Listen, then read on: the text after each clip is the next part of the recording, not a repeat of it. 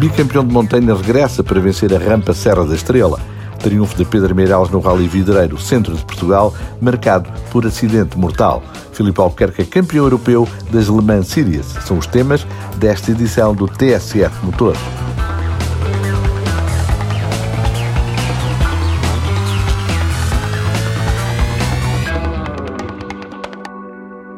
Correr em casa, o bicampeão nacional de montanhas João Fonseca fez jus ao estatuto de favorito e impôs na rampa da Serra da Estrela.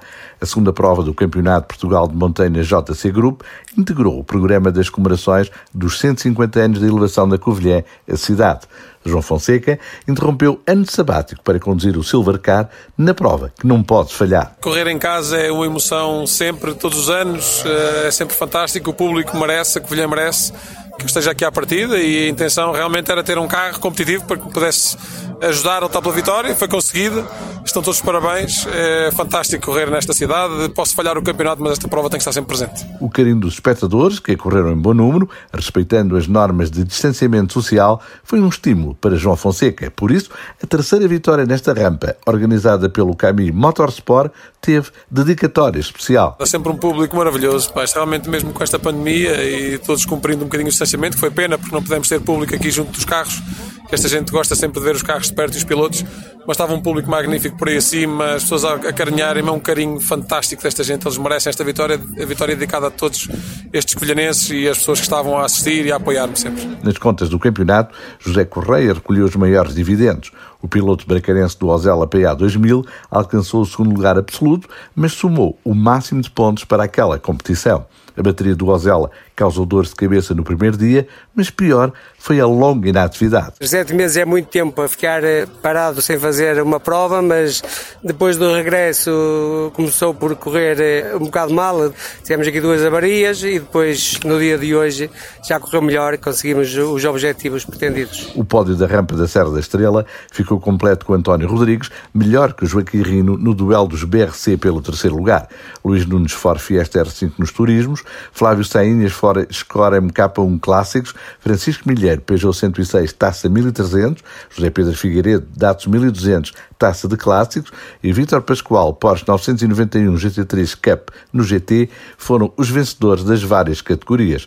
O piloto Porsche foi protagonista de uma situação invulgar empenhado em dois campeonatos, participou no Rally Videreiro Centro de Portugal e na Rampa. Vitor Pascoal e a equipa fizeram uma viagem de 240 km entre Marinha Grande e a Covilhã.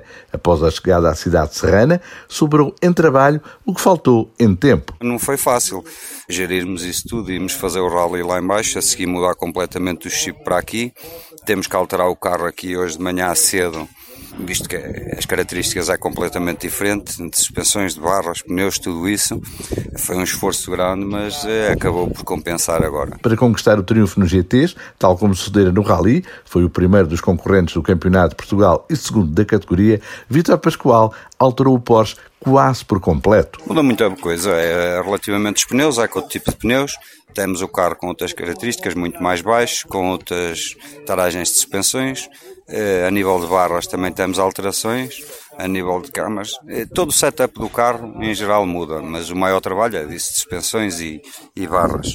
Portanto, há aqui uma diferença grande de uma situação para a outra, muito mais no Rally Vidreiro, onde é um rally que ultimamente a mata com aquelas ressaltos raízes, o carro tem que trabalhar de maneira muito diferente do que nós usamos aqui numa rampa, independentemente de saber que não tínhamos um carro a 100% para a rampa, porque também o tempo não era muito, foi, foi duas, duas horas para conseguirmos alterar tudo uma coisa para a outra. Um esforço que valeu a pena. A estreia nesta rampa deixou o piloto Baião entusiasmado. Eu gostei da rampa, eu nunca tinha feito, nem tinha vindo cá ver nenhuma prova, não conhecia a rampa, mas adorei a rampa. Penso que é uma rampa que é lógico para nós habituado ao rallies, acaba por ser curta, 5 km qualquer coisa, mas nos 5 km penso que é uma rampa ao contrário da Sofis Mursa, a anterior, tem um pouco tudo, muito umas zonas enroladas, muito técnicas, zonas mais rápidas e eu adorei a rampa. Uma rampa que o Caminho Motorsport, com o apoio do município da Covilhã, quer fazer regressar ao plano internacional.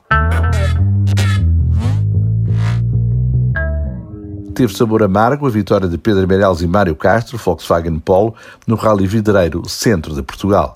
A quinta prova do campeonato ficou marcada pelo violento e trágico despiste na primeira classificativa do Peugeot 208 Rally 4 da dupla espanhola Miquel Sócias Laura Salve e causou a morte à jovem navegadora.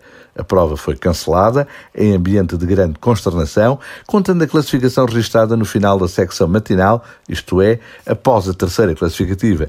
Primeiro líder da prova, Ricardo Teodósio Skoda, foi superado por Pedro Meireles na segunda especial. O piloto Guimarães ganhou a classificativa seguinte e era líder quando o rally foi cancelado. Uma medida acertada, sublinha Pedro Meireles. O lado esportivo passou para segundo plano. A direção tomou a decisão certa cancelar a prova Quanto à parte desportiva, que é que menos importa, o único ponto positivo que eu vejo é que demonstramos que evoluímos.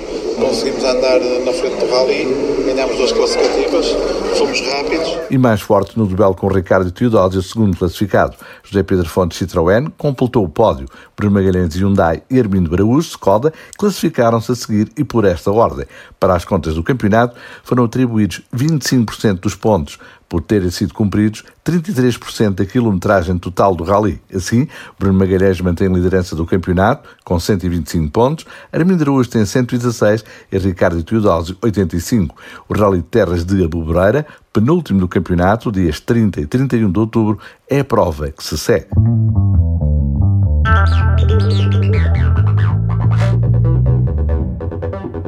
Fora de portas, Filipe Albuquerque voltou a brilhar a grande altura.